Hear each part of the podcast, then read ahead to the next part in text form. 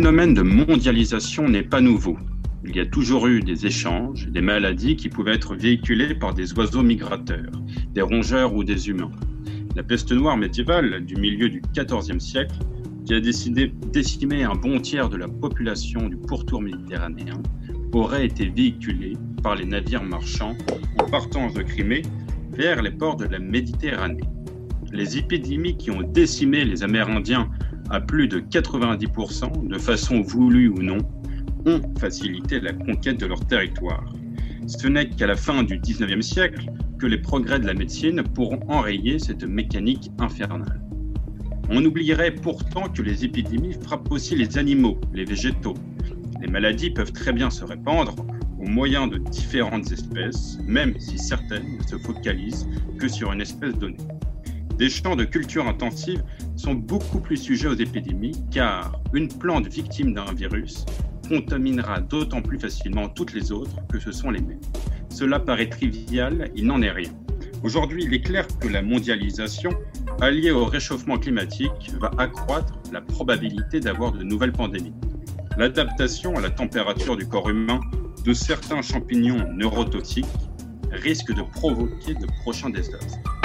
De même que l'anéantissement des forêts tropicales, la fonte du permafrost, où certains virus étaient cloisonnés depuis bien longtemps, ainsi que la rencontre toujours plus grande entre humains et animaux sauvages, tels que les chauves-souris, annoncent de nouvelles catastrophes. Enfin, les incidents de laboratoire, dont les effets sont eux-mêmes accentués par la mondialisation, ne nous laissent pas en reste. Les solutions ne demanderont pas moins d'efforts que ce que le confinement produit. Les épidémies seraient-elles une histoire sans fin? Un phénomène qui se répète inlassablement et dont les événements qui se déroulent sont invariablement les mêmes, ou alors chacune possède ses propres particularités.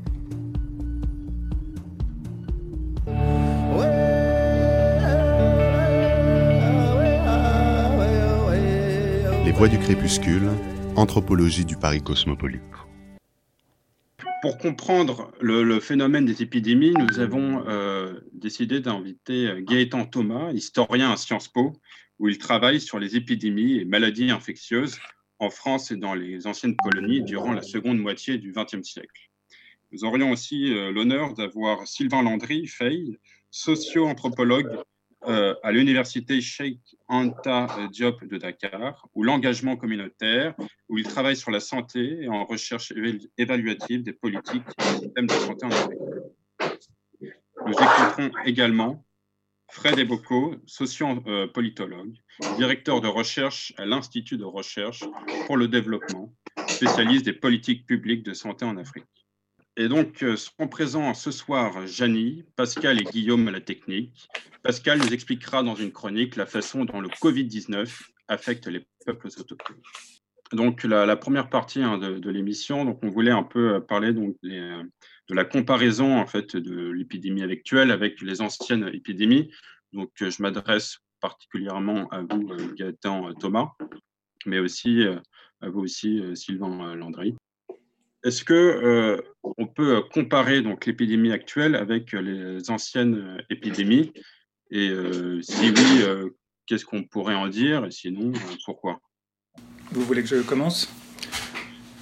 Bah, y a pas ça fait pas de mal de comparer. en histoire, pour penser un événement, y compris dans sa spécificité, on compare pour mettre en évidence des différences, mais aussi pour tirer des leçons. Et on a beaucoup vu, notamment dans la presse ces derniers mois, euh, des articles qui nous invitaient à tirer les leçons de l'histoire euh, pour euh, appréhender l'épidémie actuelle de Covid-19. Alors si on, peut, tirer, si vous voulez, de, de l'histoire des leçons pragmatiques dans la gestion de l'infection, il faut bien savoir que le rapport à l'infection, au phénomène contagieux, a profondément changé au cours de l'histoire. Vous avez cité en introduction de l'émission euh, la révolution euh, bactériologique de la fin du 19e siècle, qui, qui révolutionne la façon dont on appréhende la causalité. Subitement, ces maladies infectieuses dont on ignorait le fonctionnement exact ont une cause claire. Donc si vous voulez, socialement, on les aborde complètement différemment, et on peut aussi les prévenir de façon différente, avec notamment des vaccins, mais aussi on tire à l'époque aussi toutes les leçons de l'hygiénisme euh, social euh, qui sont répercutées dans euh, l'urbanisme, par exemple. Donc on ne peut pas dire que la contagion à la fin du XIXe siècle soit la même chose que la contagion au début du, XVIIIe, par exemple. Et ben, c'est un petit peu la même chose aujourd'hui.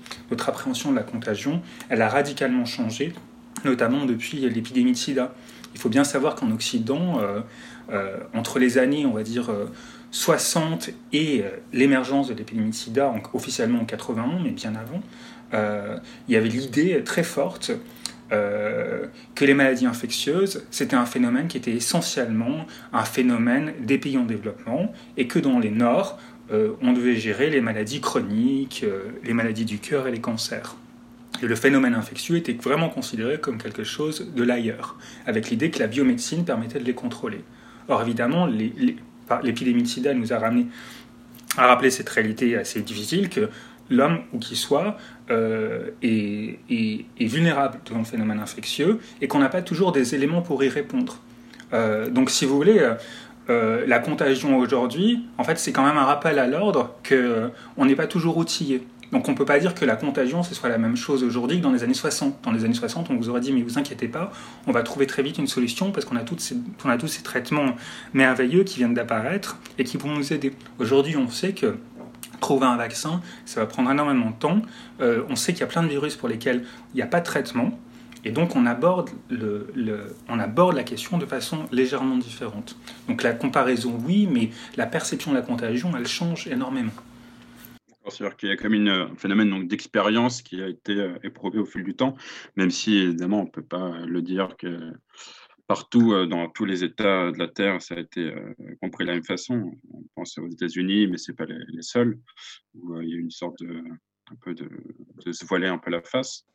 C'était aussi déjà à l'époque, et peut-être même davantage à l'époque qu'aujourd'hui du coup.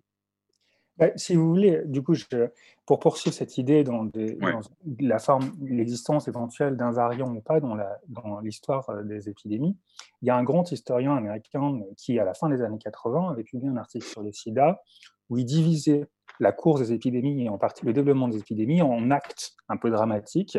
Et le premier acte, c'est l'acte au cours duquel les politiques, les responsables ferment les yeux sur le phénomène infectieux. Et peu à peu, la société euh, est forcée d'admettre la réalité des choses et cherche des solutions dans les actes suivants. Elle donne du sens et, euh, ensuite, euh, eh ben, elle oublie. Parce qu'on oublie les, épidémies, et on le voit bien avec ce qui se passe aujourd'hui, on, avait oublié, alors qu'il y a des tas d'endroits dans le monde où on est soumis au phénomène épidémique, continuellement, on avait oublié à l'échelle du monde ce que c'était d'être paralysé par une épidémie. Et en fait, le problème avec cette approche par acte, ou si vous voulez, on dit toujours, bah, en fait, ça commence par du déni. Vous voyez, Trump, il, il était dans le déni complet. Bon, déjà, Trump, il était peut-être dans le déni publiquement, mais on ne sait pas comment, les, comment se passaient les discussions à la Maison-Blanche. Et les experts du CDC, ils n'étaient pas du tout dans le déni. Ils suivaient ça mmh. de très près. Donc, enfin, l'idée des déni, elle est relativisée. Et le problème dans ces approches, si vous voulez, qui, séquencent les épidémies, c'est qu'il les, les divise en actes, c'est qu'on suppose à la fin qu'il y a un dénouement, qu'il y ait une fin de l'épidémie. Or, euh, en fait, souvent, les épidémies, elles n'ont pas vraiment de fin. Et la seule, le seul virus que l'homme a été capable d'éradiquer, c'est le virus de la variole, euh, qui a été officiellement éradiqué en 1980. Mais il a fallu, euh, après deux siècles d'existence d'un vaccin. Donc, l'idée de la disparition de l'épidémie, de la fin de l'événement, il faut vraiment la relativiser parce qu'il y a des populations entières qui continuent à vivre avec le virus alors que dans d'autres parties du monde, on dit que bah, voilà, l'événement est clos. Donc l'idée des invariants, elle est problématique parce qu'elle euh, entretient une forme d'oubli sur l'expérience euh, des épidémies que font des populations euh, qui ne sont pas au cœur de la biomédecine contemporaine. D'accord. Alors, effectivement, il y a, je pense qu'on connaît à peu près le, Bocas, qui, pardonnez-moi de mauvaise prononciation, euh, qui, a, donc, a écrit le Décameron et dans lequel il explique euh, donc, que ce soit un, petit groupe de, bourgeois euh, qui s'en vont de la ville pour aller à, la campagne. Et donc, comme ils s'ennuient, bon, ils se racontent des histoires. Et c'est intéressant parce que la façon dont en fait se, déroule un peu le, le on pourrait à peu près le, trouver un peu similaire aujourd'hui en France, ou en tout cas en France, en Italie, aux États-Unis, ou dans la façon où certaines populations, donc des grandes villes, ont en fait fui un peu donc ces endroits où la, promiscuité est grande pour aller euh, à la campagne, dans leur euh, maison secondaire, et euh, justement d'avoir plus d'espace et de profiter un peu de, cet espace. Oui, c'est un motif qu'on retrouve aussi, si vous voulez, une autre référence qui est assez belle sur les épidémies, dans le livre de William Defoe sur la peste londonienne, à la fin du qui était. c'est Souvenir de l'année de la peste, je pense, le titre en français. oui, la, la, fuite des populations les plus aisées, mais oui, c'est sûr, mais L'histoire, elle ne s'arrête pas du tout à ça. Et on va voir que l'histoire de l'épidémie de Covid-19, c'est pas simplement la fuite des populations aisées des centres urbains. Ça va être euh, les drames économiques. Euh, il y a plein, d'histoires qui sont bien plus euh, pertinentes en fait à raconter, à mon sens, que ces phénomènes, ces invariants de fuite et en plus, ils sont très limités. Et il y a une façon, si vous voulez, il y a une demande aussi journalistique pour des, bonnes histoires. Et donc ça, ça fait partie des bonnes histoires. Dès qu'il y a une épidémie, on se dit, bon, bah, qui va fuir où va, Sur qui va tomber le blâme? Mais en fait, comme tout phénomène social, c'est bien plus complexe que les attentes qui sont formulées au début. Et on va bien voir comment ça se passe au final. Mais ces phénomènes de fuite, pour l'instant, ils sont pas, ils sont pas, je ne sais pas dans quelle mesure ils sont si significatifs euh, dans, dans pour euh, l'épidémie actuelle. D'accord. Et, et, vous, euh, donc Sylvain Landry, est-ce que vous avez le même constat que, votre collègue Gaëtan Thomas? Merci. Oui, je partage l'analyse du collègue à propos du fait que les épidémies ne s'arrêtent pas les épidémies euh, vont et reviennent et que la question des invariants, euh, moi aussi, ça me pose problème. Euh, par exemple, juste sur la fuite en Afrique, c'est le contraire, en fait, parce que les, les populations aisées n'ont pas pu fuir, parce que les, frontières ont été fermées, il n'y a pas d'avion.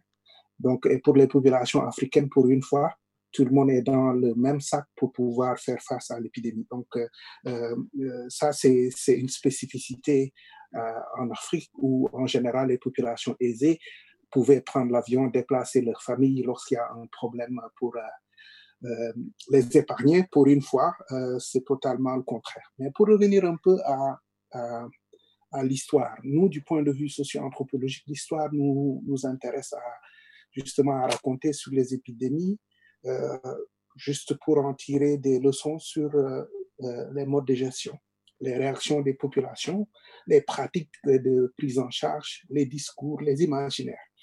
Et en Afrique, quand on regarde bien, il y a beaucoup d'épidémies que, que, l'Afrique a connues. Je vais parler de la maladie du sommeil qu'on appelait trypanosomiase, qui a connu son, vraiment son heure euh, de gloire dans la région du, du, Grand Lac et qui est encore répandue en, Afrique. Euh, la grippe, euh, le virus Ebola montre aussi que les épidémies vont et reviennent et que justement cette question des séquences pour dire que l'épidémie s'est terminée avec cette manière de fêter même la, fête, la fin de l'épidémie par l'OMS en RDC est tout à fait problématique en Guinée, alors qu'on sait qu'une fois qu'on a fêté la fin, euh, quelques mois après, euh, l'épidémie est, revenue. Euh, la variole est une maladie, est une épidémie que l'Afrique a connue, choléra jusqu'à présent, la fièvre jaune. on parle beaucoup du, paludisme et on, en parle peu en ces temps-ci. Euh, la fièvre Lassa, parce que euh, on se focalise beaucoup sur le Covid. Et en fait, quand on regarde vraiment de manière globale en Afrique, euh, toutes ces épidémies, moi particulièrement au, Sénégal, on les, on, les retrouve. de 1724 à, à nos jours, le Sénégal a connu plusieurs épidémies, en Afrique de l'Ouest aussi, dont certaines se sont répétées sous des formes épisodiques à partir de 1816, lorsque la France reprend le Sénégal aux mains des Anglais pendant la, la colonisation, il y a eu beaucoup d'épidémies, mais on peut peut-être juste en, évoquer quatre. La fièvre jaune, qui a connu 12 euh, retours épidémiques. de 1778 à 1938. Euh, les épidémies de variole de 1818 jusqu'en 1859, euh, qui ont touché particulièrement les enfants, comme aussi la fièvre jaune. la choléra a décimé en 1868 le choléra, du moins la, la, vallée du fleuve Sénégal, et particulièrement la, la, peste bubonique qui a été une des maladies les plus meurtrières avec vraiment des implications sociales, économiques assez importantes. Et, du coup, cette peste-là, pardonnez-moi, euh, donc elle, provenait donc des, euh, de, des colons. Oui, en fait, Européens, particulièrement à Dakar, euh, la peste la peste c'est, est partie de, de, Dakar Plateau où cohabitaient les Européens avec les, les Sénégalais. Mais l'histoire raconte justement que c'est parti des Européens, mais ça a été interprété comme provenant des cases en paille euh, qui étaient habitées par les, les, les lébous de souche sénégalais. Et c'est comme ça que la France va décider, euh, William Ponty, va décider de décimer toutes les cases et de déplacer la population autochtone vers un, un, nouveau quartier dans le bas-fond euh, qu'on appelle, qu'il appelait euh, Ponty Village et que on va appeler plus tard aujourd'hui Médina. C'est la, la Médina. Et, en fait, la, la, mission civilisatrice de la France ne pouvait pas se permettre de, de dire qu'elle apportait euh, la maladie et oui, la absolument. mort en même temps. Absolument. Et, et, de la même façon aussi, il fallait euh, se protéger. C'est comme ça que certaines mesures que nous sommes en train de connaître aujourd'hui en Afrique ne sont pas nouvelles. Les quarantaines, le, le, le, cordon sanitaire qui a été édifié autour de, de, la Médina par la France. Et, date de là la vaccination obligatoire à laquelle les populations vont répondre et que certains imaginaires autour de la vaccination aujourd'hui sur les essais vaccinaux, etc., ces, ces imaginaires-là ont eu lieu depuis. Parce que sur la vaccination de 1939 contre la peste rendue obligatoire, les populations sont révoltées parce qu'elles pensaient que c'était une vengeance des Européens sur les Africains, qui, les Européens qui ne pouvaient pas digérer la défaite de Carpo face à Blaise Diagne, le premier député noir.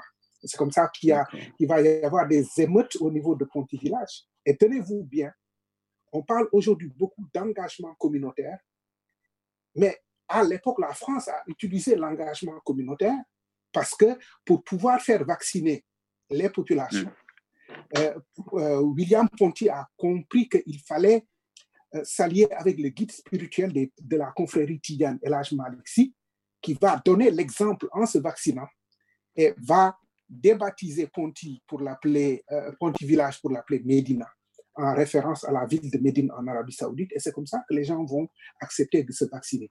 Donc qu'est-ce que nous apprend cette histoire des, des, épidémies de euh, rapidement euh, ce qu'on est en train de, de, de connaître aujourd'hui c'est que les épidémies, elles sont anciennes, elles vont continuer. Ce que nous apprend l'histoire des épidémies du point de vue socio-anthropologique, d'abord, c'est que les facteurs de développement d'une épidémie, euh, c'est la, la, la zoonose de, de l'animal à l'humain, mais en période d'épidémie, la transmission devient interhumaine parce que y a, on voyage beaucoup, les migrations, les développements. Absolument. L'histoire montré... on, on, en reparlera euh, peut-être en seconde partie. Donc, je vous remercie oui. beaucoup, euh, Sylvain Landry. Mais juste euh, peut-être, prof...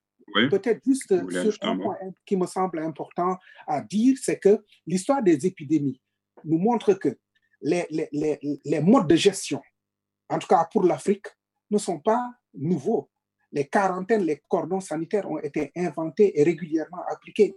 Le, confinement qu'on est en train d'imposer, il a existé et il a créé les mêmes types de réactions des populations africaines qu'on est en train de connaître aujourd'hui pour dire que ce n'est pas possible. Ça veut dire qu'on n'a pas suffisamment appris de cette, de, de, de cette histoire-là. Et l'absence de confiance des populations a aussi souvent créé ces, ces, ces réactions-là. Donc, cette histoire des épidémies, elle est, elle est réelle. Il y a une forme de continuité dans les épidémies, dans la manière dont on les gère, dans la, en oubliant les populations, en oubliant de localiser les mesures, dans les pratiques, dans les discours et dans les imaginaires. on en reparlera sur les imaginaires autour des épidémies. Qu'est-ce qui crée Qu'est-ce, quelle est la cause de l'épidémie Ebola, euh, euh, coronavirus aujourd'hui? Il y a des continuités dans la manière dont les gens mettent du sens euh, dans ces épidémies-là. Ben, merci beaucoup, Sylvain Landry, pour ces précisions. nous reviendrons en deuxième partie et je vais en profiter donc pour enfin, annoncer la chronique de Pascal qui va nous parler de la façon dont les peuples autochtones sont affectés par le Covid-19. C'est ça. Quand on parle de peuples autochtones et d'épidémies, on peut difficilement ne pas se rappeler les épidémies qui ont ravagé les Premières Nations d'Amérique à partir de 1492 et rendu possible leur extermination par les colons. Mais la présence de Gaëtan Thomas dans cette émission me met en garde contre le piège des comparaisons alors je vais essayer de rester sur l'épidémie présente. Même s'il y aurait des choses à dire sur l'interprétation des épidémies du passé par les peuples autochtones. D'accord. Euh, qu'est-ce qu'il y a de si spécifique aux peuples autochtones dans l'épidémie actuelle, Pascal? Beaucoup de choses, Émeric, et je crains de ne pas pouvoir les citer toutes. Mais ces peuples craignent de devoir payer un lourd tribut. En Australie, lors de l'épidémie de grippe H1N1, décidément je ne peux pas m'empêcher de me référer au passé, la mortalité chez les aborigènes a été six fois supérieure à celle chez les autres Australiens. Les raisons? Peut-être des questions d'immunité moins forte, ça c'est à vérifier, mais de façon plus sûre, des taux d'alcoolémie et d'obésité supérieurs qui favorisent la mortalité de la maladie, des difficultés d'accès aux services de santé et à l'eau courante, et aussi à l'information. Pour en venir à l'épidémie présente, des cris d'alarme ont été lancés notamment au Brésil, où certains craignent de voir des peuples entiers disparaître. Et du coup, pourquoi spécialement au Brésil? Parce que c'est là qu'il y a le plus de peuples non contactés, chez qui les anticorps contre ce genre de virus n'existent pas forcément, donc tant que ces peuples restent isolés, ils sont hors de danger, mais le moindre contact peut créer une catastrophe. Et c'est là qu'on en vient à un autre problème, celui des incursions. Au Brésil, de plus en plus d'éleveurs, de bûcherons, d'orpailleurs illégaux entrent en terre autochtone. C'est un phénomène qui était déjà en hausse depuis l'élection de Bolsonaro, qui a coupé les budgets pour protéger les Indiens contre ces incursions. Mais ça touche pas que le Brésil. Au Canada, ce sont les multinationales qui en profitent pour continuer leur euh, continuer voire accentuer la construction des pipelines euh, sur les terres ou à proximité des terres autochtones, pipelines déjà controversés hors temps de crise. Or, ces chantiers nécessitent la mise en place de main camps, des camps d'ouvriers venus de tout le pays qui peuvent donc propager facilement le virus dans les populations locales. Euh, notons au passage que des entreprises françaises sont impliquées dans ces constructions, comme Vinci via sa filiale Spiecapag, à qui des associations demandent d'arrêter les travaux. Et Pascal, est-ce que les cas sont déjà nombreux? Euh, ben Pour l'instant, à beaucoup d'endroits, on croise les doigts.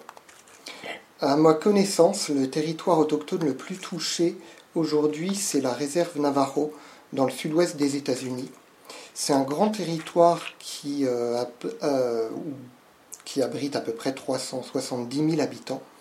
Le 22 avril, on y recensait 1282 cas et le 26 avril, on était passé au-dessus des 1700. En nombre de décès, on était passé de 49 à 59. On soupçonne une célébration chrétienne dont le pasteur était infecté d'avoir fait entrer le virus. À l'époque, Donald Trump prétendait encore que c'était un canular, ce qui n'a pas aidé à prendre des précautions. Et puis, on a retrouvé les mêmes problèmes que je citais pour l'Australie. Comment se laver les mains quand on n'a pas l'eau courante? Comment respecter la distanciation sociale pour des familles qui vivent à trois générations dans la même maison?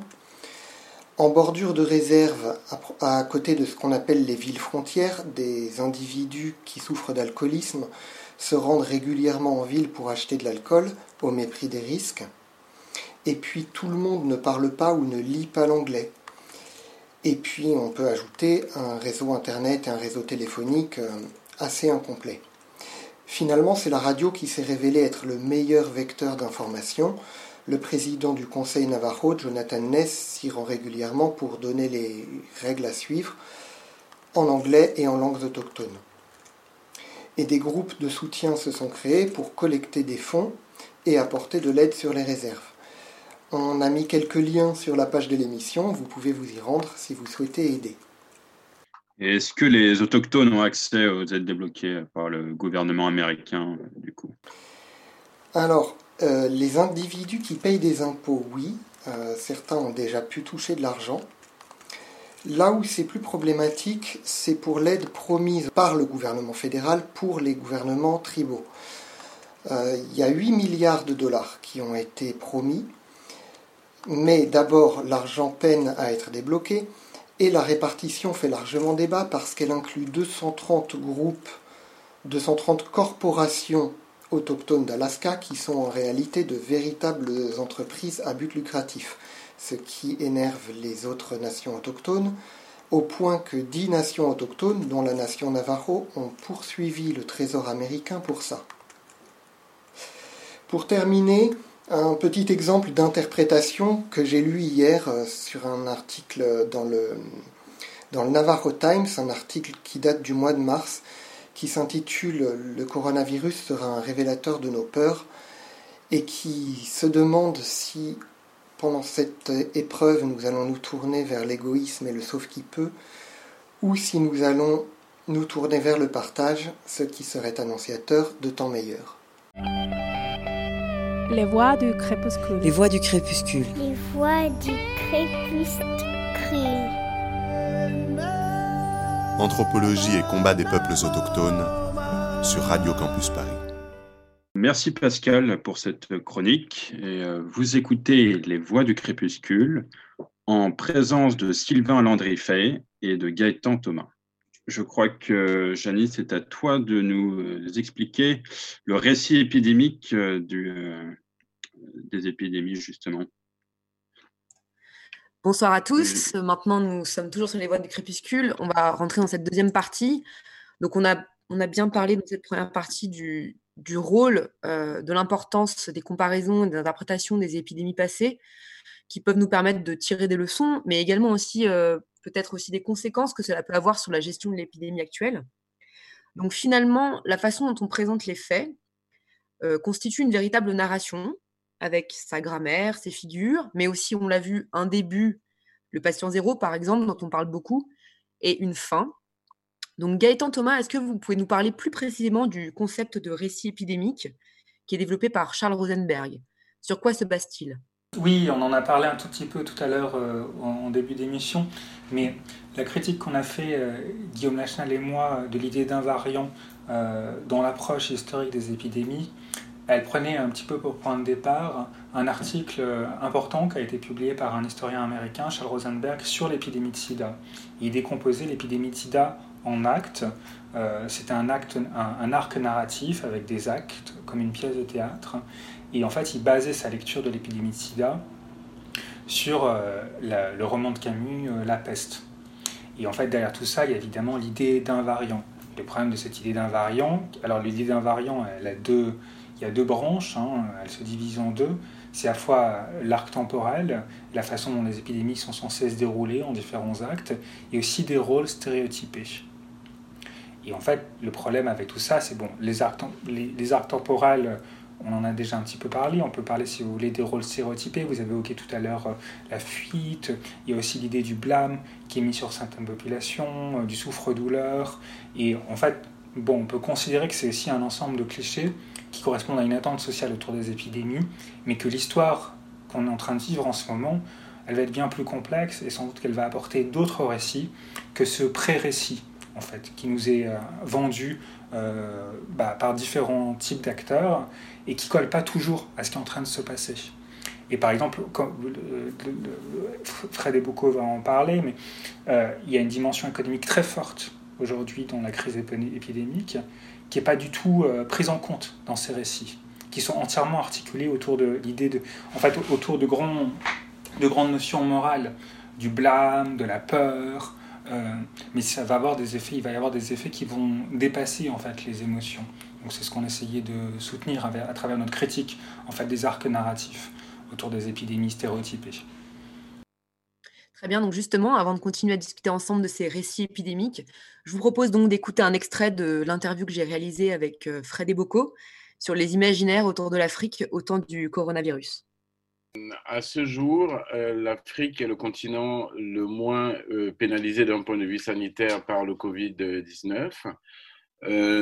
ces, ces, appréhensions et ces inquiétudes venaient du fait que, d'une part, L'OMS avait globalement euh, échoué euh, au début par la gestion de l'épidémie d'Ebola en Afrique de l'Ouest. Et donc, euh, l'OMS avait été l'objet de beaucoup de critiques. Et cette fois-ci, l'Organisation mondiale de la santé a voulu anticiper sur ces critiques en disant, en gros, au continent africain, qu'il fallait qu'il réagisse très vite, sinon ça allait être un désastre sanitaire.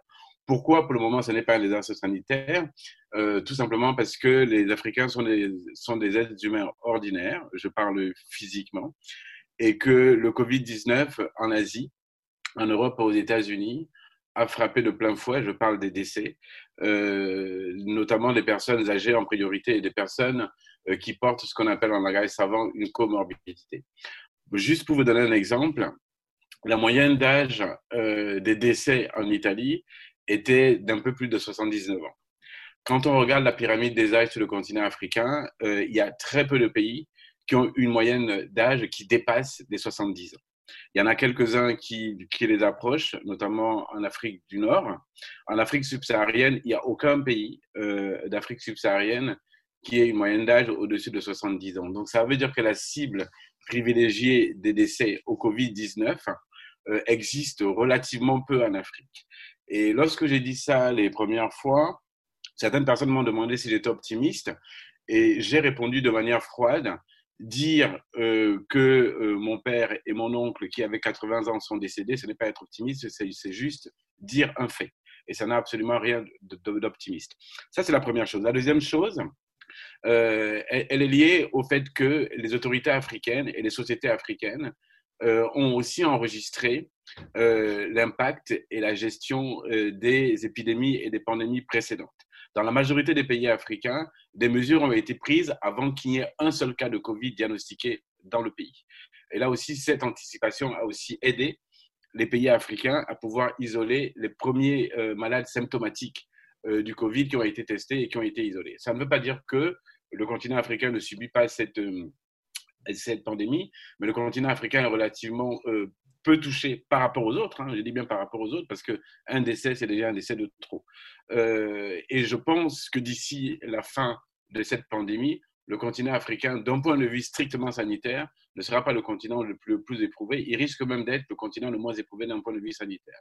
Aujourd'hui, la catastrophe qui se prépare est surtout une catastrophe économique qui est liée à l'impact des mesures de confinement euh, qui font que la mobilité des personnes est moindre, la mobilité des biens de consommation aussi est moindre, leur disponibilité aussi s'amenuise. C'est ça le vrai danger. Mais d'un point de vue sanitaire, on était dans un fantasme général qui est lié au fait que le continent africain euh, transporte avec lui toutes les représentations des catastrophes, de la mort et des maladies. Euh, et donc le sentiment qui oriente votre question est surtout lié à ça, en fait.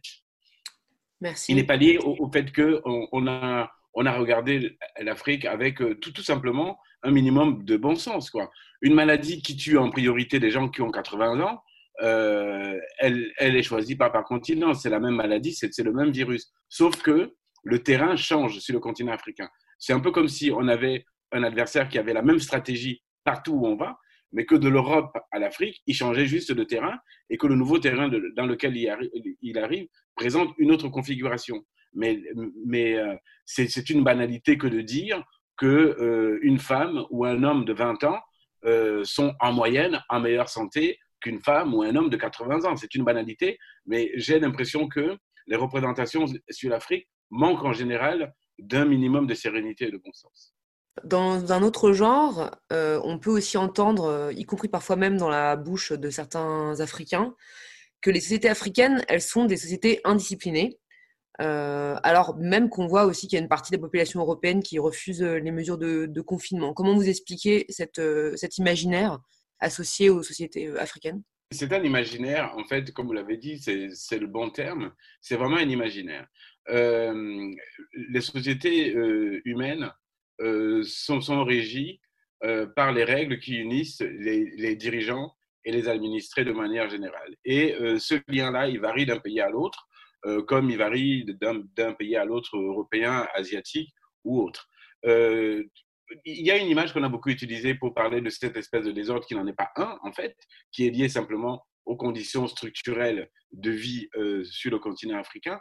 On a beaucoup parlé, par exemple, du fait que euh, lorsqu'un car euh, doit transporter 20 personnes, il en transporte 40. Je ne sais pas si c'est de l'indiscipline, c'est surtout des contraintes économiques qui peuvent expliquer ça. Mais simplement, même si cette image est vraie du car rapide à Dakar qui, a, qui avait parce que les, mesures ont été drastiques et respectées. Euh, mais reprenons cet exemple, un car rapide à Dakar qui a deux fois plus d'occupants, il a au maximum 40 personnes. D'accord? Euh, Ça veut dire que potentiellement, dans ce car, il y a euh, plusieurs personnes. S'il y a trois personnes infectées, il y a potentiellement une dizaine ou une vingtaine de personnes qui peuvent être infectées à terme. OK?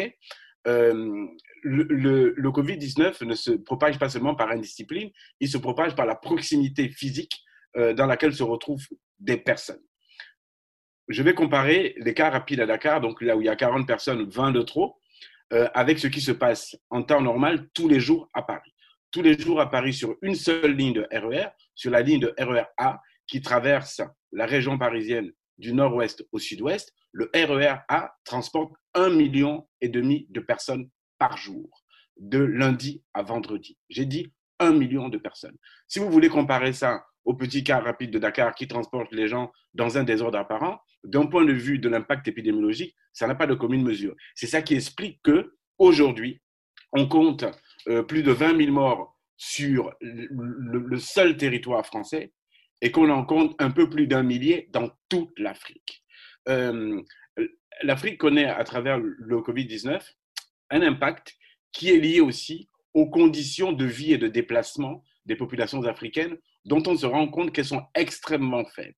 Les Africains n'ont pas les moyens de déplacement qu'ont les Asiatiques, les Européens et les Américains. Et ça explique aussi euh, la relative faiblesse de l'impact épidémiologique du Covid. Là où le problème se pose, et là où il est réel, c'est par rapport aux structures de santé. Mais pour aller dans les structures de santé, il faut être symptomatique. Or, quand une population est relativement peu touchée, euh, les structures de santé vont être évidemment occupées par un peu plus de malades que, que la veille ou l'avant-veille, mais l'impact ne va pas e-, être le même que des gens qui ont pris le RER, e l'avion, le métro, le train pendant des mois et des mois avant qu'on ne mette en, en, en œuvre, au moins des semaines, avant qu'on ne mette en œuvre des mesures de confinement. Mais les imaginaires dont vous parlez, ils sont extrêmement importants. Ils ont la vie dure, ils résistent même euh, à toutes les analyses qui ont été faites avant, parce que des, ouvrages et des articles sur les idées reçues sur l'Afrique, il y en a eu euh, depuis, depuis une décennie. Mais ils n'ont pas changé grand-chose à la représentation, apparemment, que on se fait de l'Afrique à l'extérieur, y compris de la part des Africains qui vivent à l'extérieur. Le vrai problème qui a été posé, il est euh, celui des structures de soins. Euh, alors, il y a extrêmement peu de, respirateurs disponibles et les personnes euh, qui sont en réanimation sont effectivement euh, beaucoup plus en danger que s'ils avaient été à Paris, à New York ou à Pékin. Ça, c'est une évidence. Mais elles sont, elles sont moins nombreuses que dans les pays précités. Donc voilà, on vient d'entendre le, chercheur Fred Eboko nous parler des idées préconçues qu'on peut entendre et qu'on peut avoir sur la future catastrophe sanitaire qui pourrait avoir lieu dans, ces pays africains indociles. Donc justement, Sylvain Landry, vous qui travaillez beaucoup sur, euh, les sociétés euh, en Afrique de l'Ouest, notamment sur le Sénégal, est-ce que vous pouvez nous en dire plus sur la façon dont l'État sénégalais y, communique sur euh, les épidémies? Et pourquoi est-ce que ça, passe si mal auprès de la population? Le Covid actuellement en, Afrique de manière générale et au Sénégal est en train de s'exprimer dans des modes de gestion, des stratégies de, communication euh, qui sont assez particulières et si on pensait à, à, une certaine continuité, on aurait dit que l'expérience d'Ebola aurait permis aux sociétés africaines d'être beaucoup plus euh, beaucoup plus réactives, etc. Mais l'épidémie est assez particulière en raison d'un contexte socio-économique, comme le dit Fred, euh, Fred. Euh, la communication de, de, de, l'État sénégalais est, assez problématique. Euh, simplement pour résumer, on peut dire qu'on a été, on a, on a été peu préparé, euh, même si euh, on avait le temps de voir que l'épidémie allait arriver, mais on s'est enfermé aussi dans des imaginaires qui pourraient considérer que oui, que ça ne toucherait pas les Africains, etc., etc. Et on n'a pas eu une communication de préparedness. On n'a pas préparé et on a fait une, communication de crise assez institutionnelle en se focalisant sur des messages pour demander aux populations d'adopter des comportements, alors qu'en fait, on a sauté un pas qui est celui de faire comprendre et d'accepter la maladie à ces populations. Donc ça, c'est un des problèmes de la communication et la communication de, proximité, la communication interpersonnelle, qui est la plus importante, a mis du temps à se mettre en œuvre au, sein des quartiers, etc.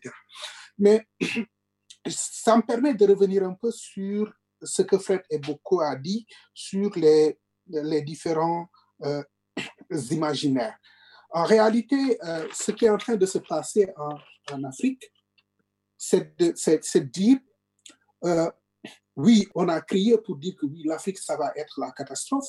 Et je fais référence à un travail de Simon Chigoudou à, à Oxford, qui, qui en réalité nous montre qu'il y a une sorte d'imaginaire qui consiste à penser que les épidémies en Europe sont impensables, sont de l'ordre de l'anormalité aujourd'hui, et qu'en Afrique, ce serait inévitable. Or, ce qui est en train, ce qui est en train de se passer, euh, c'est qu'aussi il y a une situation socio-économique, des caractéristiques euh, socio-démographiques qui font que, pour le moment, le continent s'en sort bien, mais c'est surtout du point de vue économique. Et c'est ça, pour moi, la principale cause de toutes les difficultés de l'État.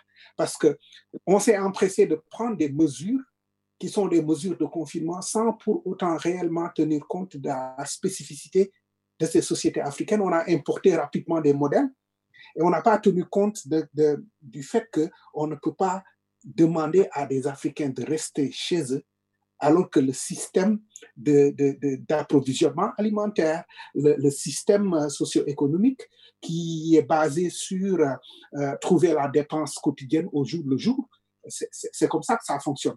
Donc, pour moi, la principale difficulté des États africains, c'est de s'être empressés sous la, menace ou peut-être aussi ces, experts internationaux qui sont devenus très vite des conseillers pour venir conseiller des mesures de confinement en Afrique qui sont déjà très difficiles à, à accepter en, en, Occident.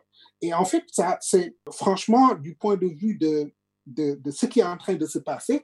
Moi, je, je, je, suis très critique lorsqu'on me dit oui, que les Africains, euh, il faut qu'on travaille sur l'engagement communautaire parce que euh, c'est des sociétés de contestation et de désordre.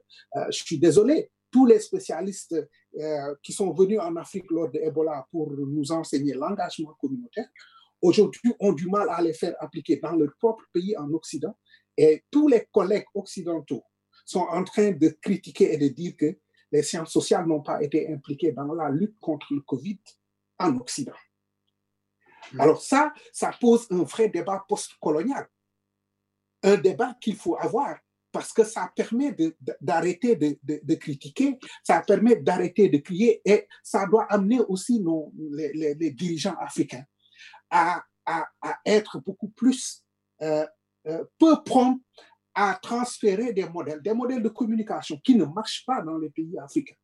Je vais vous donner juste un exemple. On prend euh, aujourd'hui, l'État sénégalais communique tous les jours sur les cas contacts, les cas communautaires, les cas importés.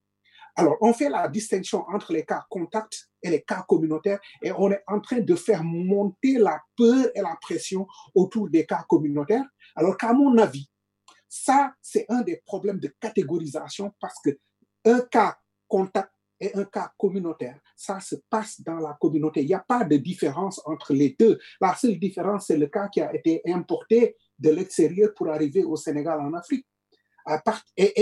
Voilà un problème de la communication. C'est une communication aussi de peur pour faire peur aux gens pour dire que ça va être la catastrophe. Vous voyez combien aussi l'imaginaire de la catastrophe a poussé les, États africains, les gouvernants, à être dans la catastrophe. Le problème, c'est que au sein des populations, il y a une forte société civile et des, des, des, des scientifiques, des, sciences sociales qui sont là pour dire aussi que ça ne fonctionne pas, cette catastrophe. On n'en a pas besoin. Prendre des mesures qui seraient beaucoup plus réfléchies par rapport au contexte, par rapport aux spécificités. Et c'est pour ça que je suis d'accord pour dire que ce qui a marché, regardez le problème de la RDC en Ebola, je, parle de l'Afrique en général.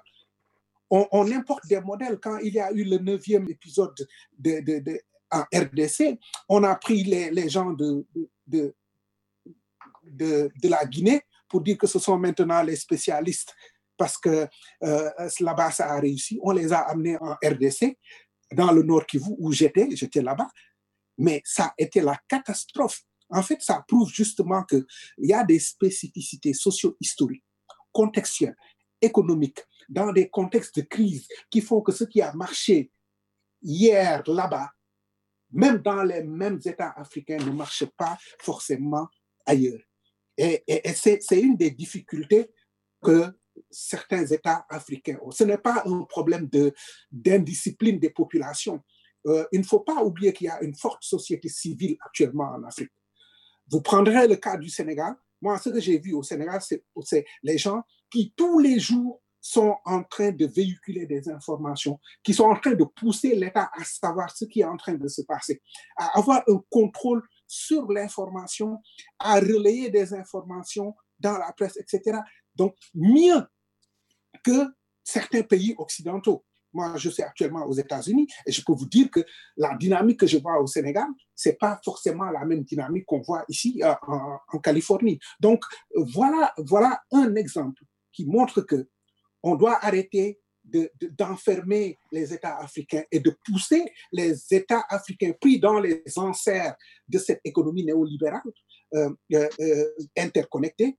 On doit arrêter de, les enfermer dans cette catastrophisation qui ne, qui ne s'explique pas, qui ne se justifie nullement, et de, de, pour, pour que des politiques de gestion des épidémies puissent se faire de manière réfléchie, adaptée au contexte, en tenant compte des types de sociétés dans lesquelles nous sommes.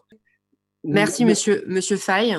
On a je suis obligée un peu de vous couper parce qu'il faut qu'on attaque euh, la, la, question suivante, mais, mais on a très bien compris en quoi, euh, justement, il y avait une, une, certaine mise en scène qui était faite euh, de, de, du récit épidémique. Hein, donc, on en revient un peu à ce qu'on disait avec euh, Gaëtan Thomas sur la façon dont on présente, euh, justement, avec des figures un petit peu et des arcs narratifs, la question des, maladies infectieuses.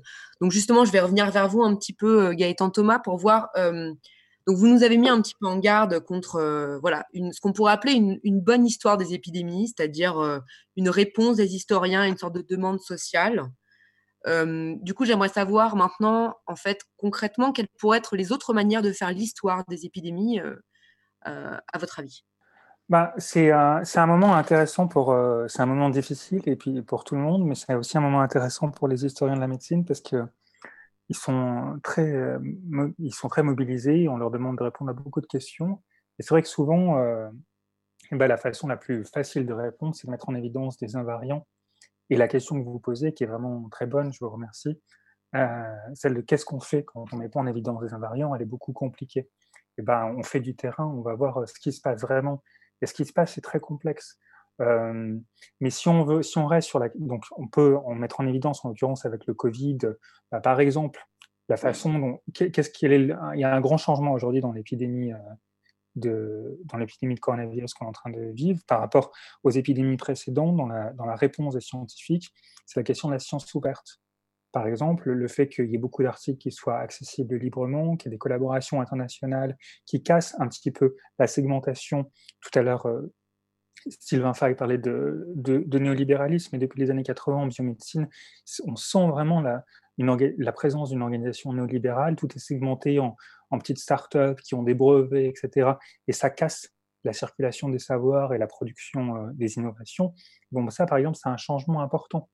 Donc il faut être attentif au changement. Qu'est-ce qui se passe aujourd'hui dans la façon dont on fait la science pour répondre à cette urgence qui n'était pas du tout similaire, qui n'était pas du tout euh, visible dans les épidémies d'Ebola euh, les plus récentes, ou même dans l'épidémie de euh, telle qu'elle se présentait dans les années 80, alors que, lorsque les sociétés y ont fait face initialement. Mais si on s'intéresse, si vous voulez, au jeu de la présence, à, la, relation entre le présent et le passé, la façon dont le passé modèle le présent dans la réponse aux épidémies, plutôt que, si vous voulez, de chercher des invariants, bah, nous, on pense avec Guillaume Lachenal qu'il faut plutôt regarder comment la société actuelle a été façonnée par les épidémies passées.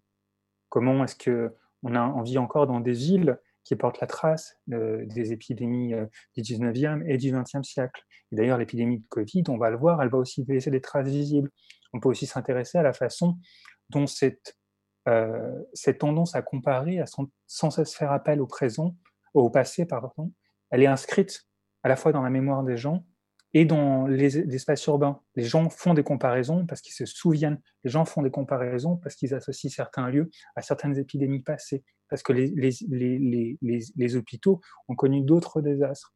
Donc, si vous voulez, on peut entrer dans la question de la sérialité, de la comparaison entre les épidémies de façon différente qu'en cherchant simplement des constantes, des invariants. Euh, mais c'est une bonne question et c'est une question euh, qu'on doit se poser sans cesse quand on fait de la recherche qu'est-ce qu'on regarde, qu'est-ce qui est vraiment intéressant pour produire un nouveau récit qui ne correspond pas forcément aux attentes, mais qui, mais qui surprennent aussi? Et qui, qui, qui, montre le présent de façon un petit peu originale, inattendue. La peste est de retour chez nous, il faut brûler la ville. La mort à l'heure au rendez-vous, barricadez vos La peste est de retour chez nous, je vous salue J'ai confié mes clés à un fou sans garder de copie. La peste ici, que peut-il arriver de pire? Partout son goût dans l'eau des puits, dans l'air que l'on respire la peste au loin, je rêve d'un bain dans le soleil couchant. Et même l'enfer doit être bien, si loin de tous ces gens. Aime ton prochain comme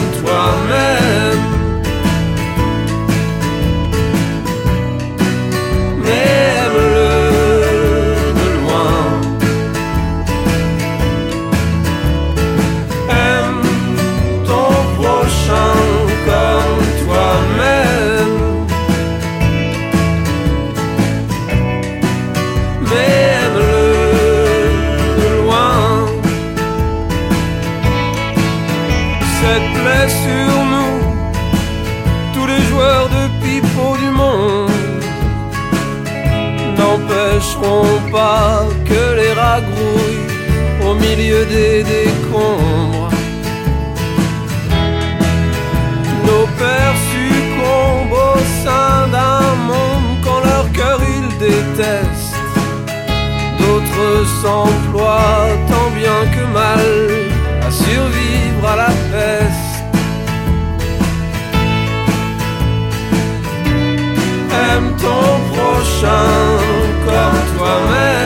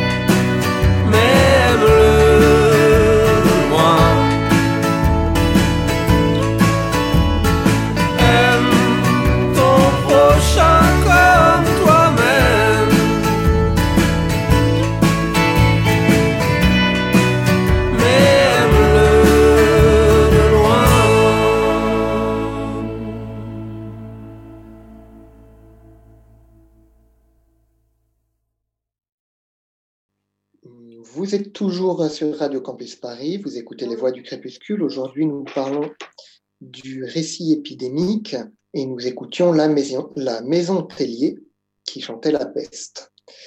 On va faire une petite troisième partie très rapide pour conclure. Je vais juste vous demander, euh, Gaëtan Thomas et Sylvain Landry Fay, euh, voilà, en ce moment, tout le monde, euh, tout le monde relit la peste de Camus. Euh, c'est pas très original. Je ne sais pas si ça aide ou pas. Euh, moi, je l'ai pas lu. Hein, je l'ai pas lu ni maintenant ni avant. Je voulais vous demander si vous aviez des recommandations de lecture pour un ancrage théorique, quelque chose qui puisse justement nous aider un peu à penser euh, les épidémies, à penser ce qu'on vit, mais dans un, dans un temps long et voilà, pas, pas, forcément juste avec un exemple d'épidémie ancienne. Euh, je ne sais pas qui veut commencer. Alors moi j'ai deux références. Alors la première qui va permettre euh, d'emballer un petit peu tout ce que je vous ai euh, dit sur, sur l'idée de fin des épidémies, qui est un livre d'une historienne américaine Nancy Stepan qui s'intitule Éradication, Eradication, qui, a été, qui, est paru en 2011 et qui est sur cet idéal, cette idée qu'a mobilisé les experts de santé publique au XXe siècle d'éradiquer les maladies infectieuses. Et on sait qu'une seule maladie, en fait, en réalité, a été éradiquée au, cours de l'histoire humaine, c'est la variole, avec un vaccin qui a été inventé, alors c'était pas le même, mais une technique de combat de la maladie qui a été inventée à la fin du XVIIIe siècle. Donc vous voyez, ça a pris énormément de temps. Il y a eu beaucoup, beaucoup d'échecs. Ça n'a pas empêché l'idée d'éradication de s'imposer et d'être et de survivre comme un idéal et d'entraîner la mise en place aussi de programmes très critiqués qui était simplement euh, concentré sur le, un vecteur, une maladie, une pathologie, et qui oublie un petit peu le contexte plus large. Donc une, critique, une histoire culturelle de l'idée d'éradication dans ce livre, Éradication. Et mes deuxièmes références, c'est les textes euh, du critique d'art euh, Douglas Crimp, qui est mort cette année, en, l'année dernière en juillet 2019, et qui a beaucoup écrit sur le sida dans, la fin, dans les années 80 et 90.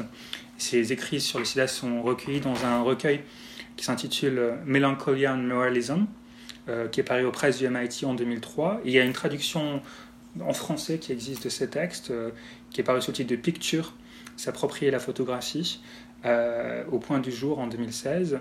Et c'est quelqu'un qui a beaucoup réfléchi à la dimension morale des épidémies, à la façon dont il y avait les épidémies faisait renaître un, une, un espèce, une forme de moralisme. On voit très bien aujourd'hui. Tout le monde a son avis sur la façon dont se comporte son voisin.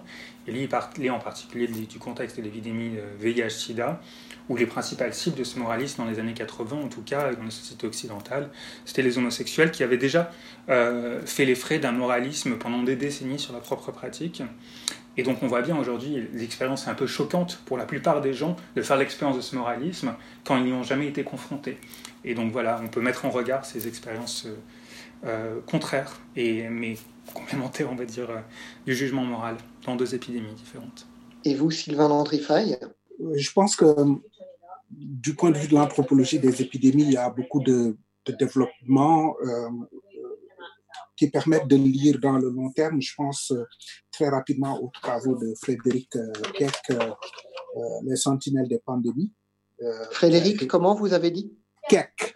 Keck. D'accord. donc, qui, qui a, qui, c'est un anthropologue français qui a, qui a travaillé vraiment sur les chasseurs de virus et les observateurs d'oiseaux en, en Chine entre 2014 et 2016. Pour moi, c'est une très bonne référence qui permet de lire euh, de lire les épidémies dans le long terme et il montre que les grandes épidémies ont été toujours en phase avec les grandes phases de la, de la mondialisation. Euh, euh, euh,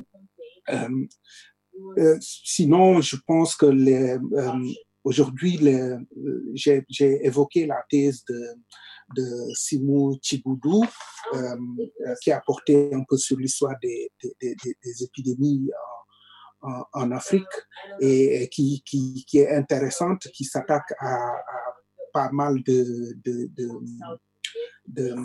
d'imaginaire tel, qu'on, tel que ceux qu'on a évoqués et qui essaie de montrer justement qu'il y a une forme de catastrophisation euh, qui, ne, qui, qui, est, qui est vraiment très éloignée de la réalité euh, des sociétés africaines, même si les systèmes de santé sont faibles, même si les ressources économiques ne sont pas là, mais la manière dont les épidémies se déroulent et se gèrent sont loin de la catastrophisation telle qu'elle est annoncée.